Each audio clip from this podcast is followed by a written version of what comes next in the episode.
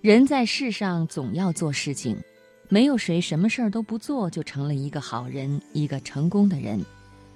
可是人一旦做起事情来，就容易急躁，急于求成。如果有种做法能够缩短过程，那么几乎所有的人都会采用这种做法。但如果真的这样的话，就往往忽略了这样一个事实：规律。任何事情都有它自身的规律，而所谓的规律，就是事物自身本来就有的节奏、速度等等。任何人都不能把它打乱，如果把它打乱了，就会适得其反。古人拔苗助长就是一个明证。今天晚上我首先带给朋友们的文章是《顺其自然，遇见更好的自己》，作者韩青。人要急于得到某种结果，这本身就是一种目的。一个人一旦有了目的，他就会把目的放在心上，结果给自己带来了一种负担。而目的本身并没有重量，所有感觉到的重压，往往都源于自己的想法。这样一来，做起事情来往往就会累，就会搞坏一些事。就是说，你越想着一件事。你就会越做不好它。古人说：“有心栽花花不开，无意插柳柳成荫。”就是这个意思。心机往往是个坏东西，太容易搅乱你的心。仓央嘉措在一首诗里写道：“一百棵树木里选中了这棵柳，年轻的我哪知道树心早已腐朽。”事实就是这样。你越是想好事儿，好事儿就越是不想你。可见，做事必须要顺其自然，否则很多事情往往只能泡汤成幻影。著名作家王小波说：“在我看来，春天里一棵小草生长，它没有什么目的；风起时一匹公马发情，它也没有什么目的。草长马发情。”绝非表演给什么人看，这就是存在本身。我要抱着草长马发情的伟大真诚去做一切事，而不是在人前羞羞答答的表演。在我看来，人都是为了要表演，失去了自己的存在。在王小波看来，顺其自然的做事，才能把事情做好，才能做出成绩乃至成功。其实，我认为这个世间有我们看不见的轨道在那里，不管你看到看不到，它都在那里。谁若偏离了它，那么等他的只能是灾祸，不能继续前行了，只能把自己和梦想都搁浅在那里。如果想再续前缘，那就得将自己搬回轨道上来，继续前行。每次考完试以后，总有学生对我讲。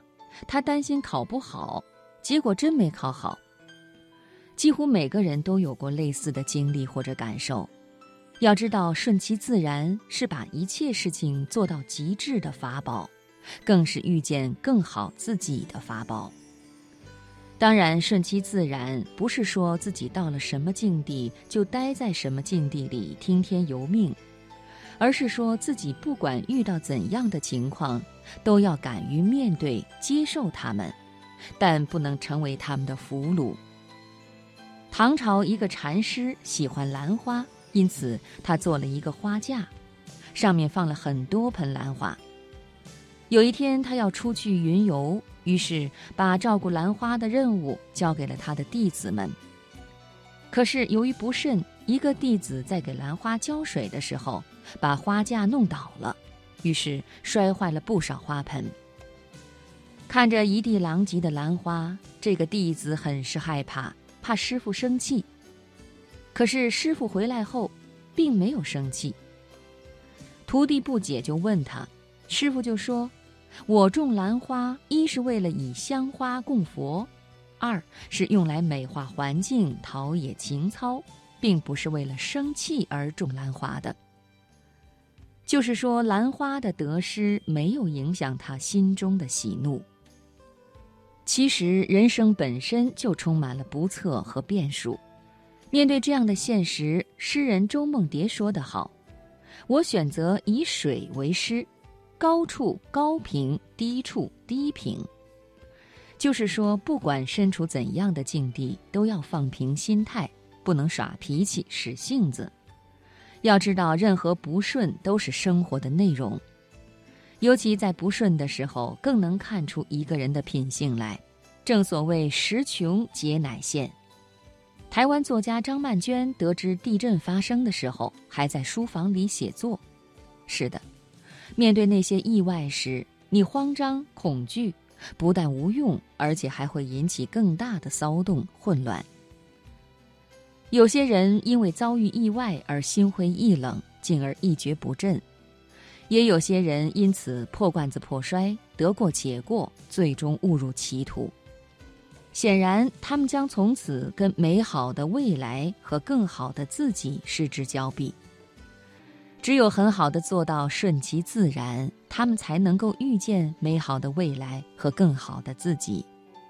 这就像田里那些青苗一样，不管遭遇晴天丽日还是狂风暴雨，都要坚持自然生长。只有这样，它们才能够遇见更好的秋天和果实。